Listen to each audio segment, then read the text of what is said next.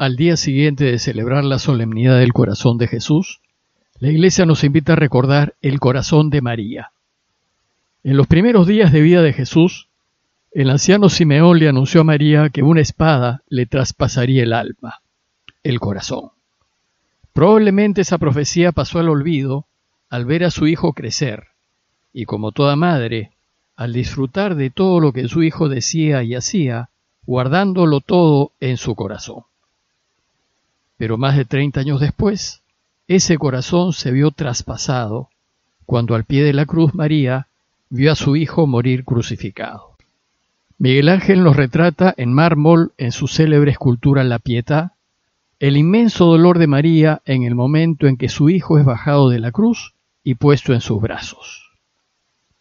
Hoy la Iglesia recuerda el corazón de esa madre que amó a su hijo sin medida y que compartió con él sus dolores, alegrías y tristezas, pero que ahora exulta de gozo al latir el triunfo de Jesús sobre la muerte. Y ahora retomando la lectura continuada del Evangelio de Mateo, en este sábado de la décima semana del tiempo ordinario, la Iglesia nos propone el texto de Mateo 5, 33 al 37, que dice así.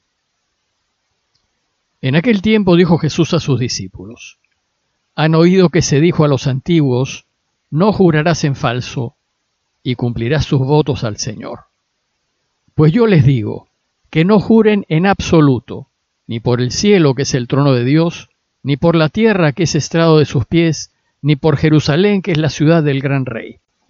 Ni jures por tu cabeza que no puedes volver blanco o negro uno solo de tus cabellos. A ustedes les basta decir sí o no lo que pasa de allí viene del maligno. El texto que acabo de leerles es el tercer ejemplo que Jesús propone a los suyos para enseñarles cómo hay que entender la ley de Moisés. Jesús quiere que los suyos entiendan que deben ser fieles a la ley, pero más allá de lo que dice la letra. Y en particular, que hay que ser fieles al espíritu de la ley, a lo que la ley trata de normar.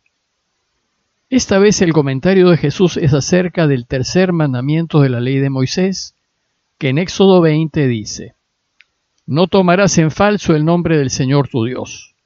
Es decir, no jurarás en vano, no lo manipularás ni lo acomodarás para conseguir tus propios fines. Por eso el texto de hoy empieza diciéndonos, han oído que se dijo a los antepasados, no jurarás falsamente, y cumplirás los votos hechos al Señor. ¿Cuál es el problema que Jesús quiere aclarar?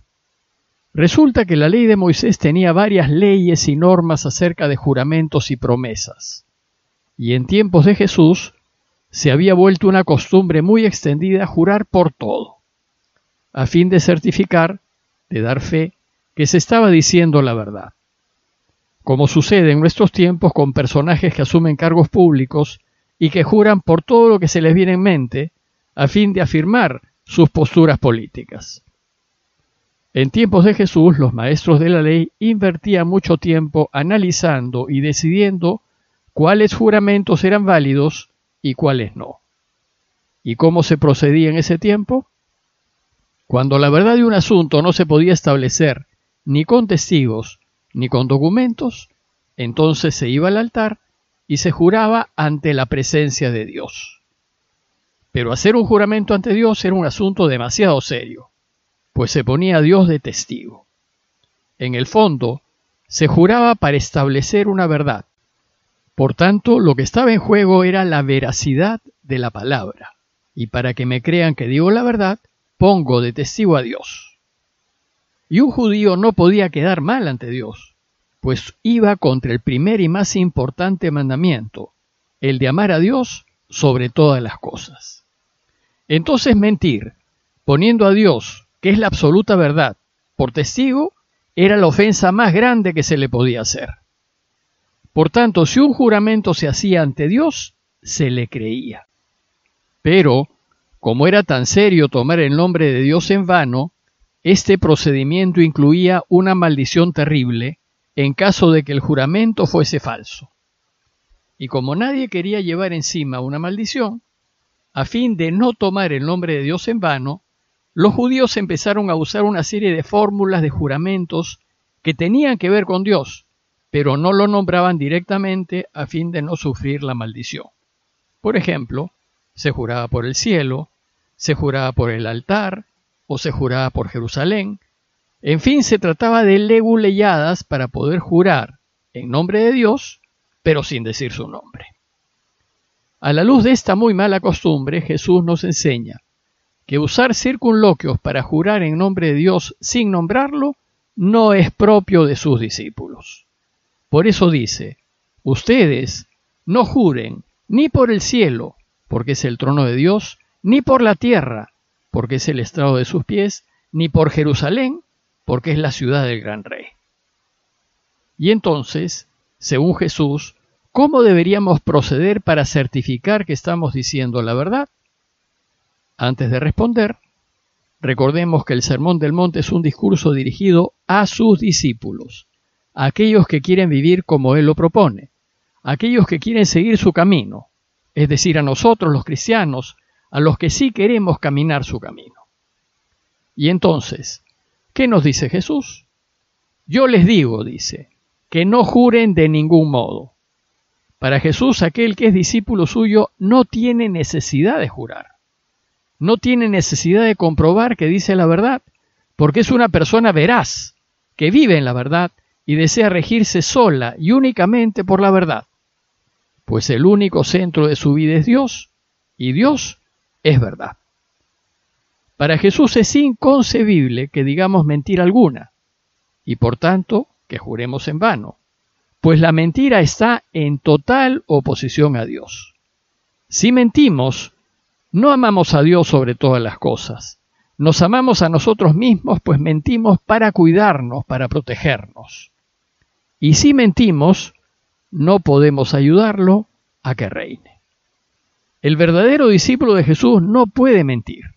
Ninguna mentira, ni siquiera mentiras piadosas.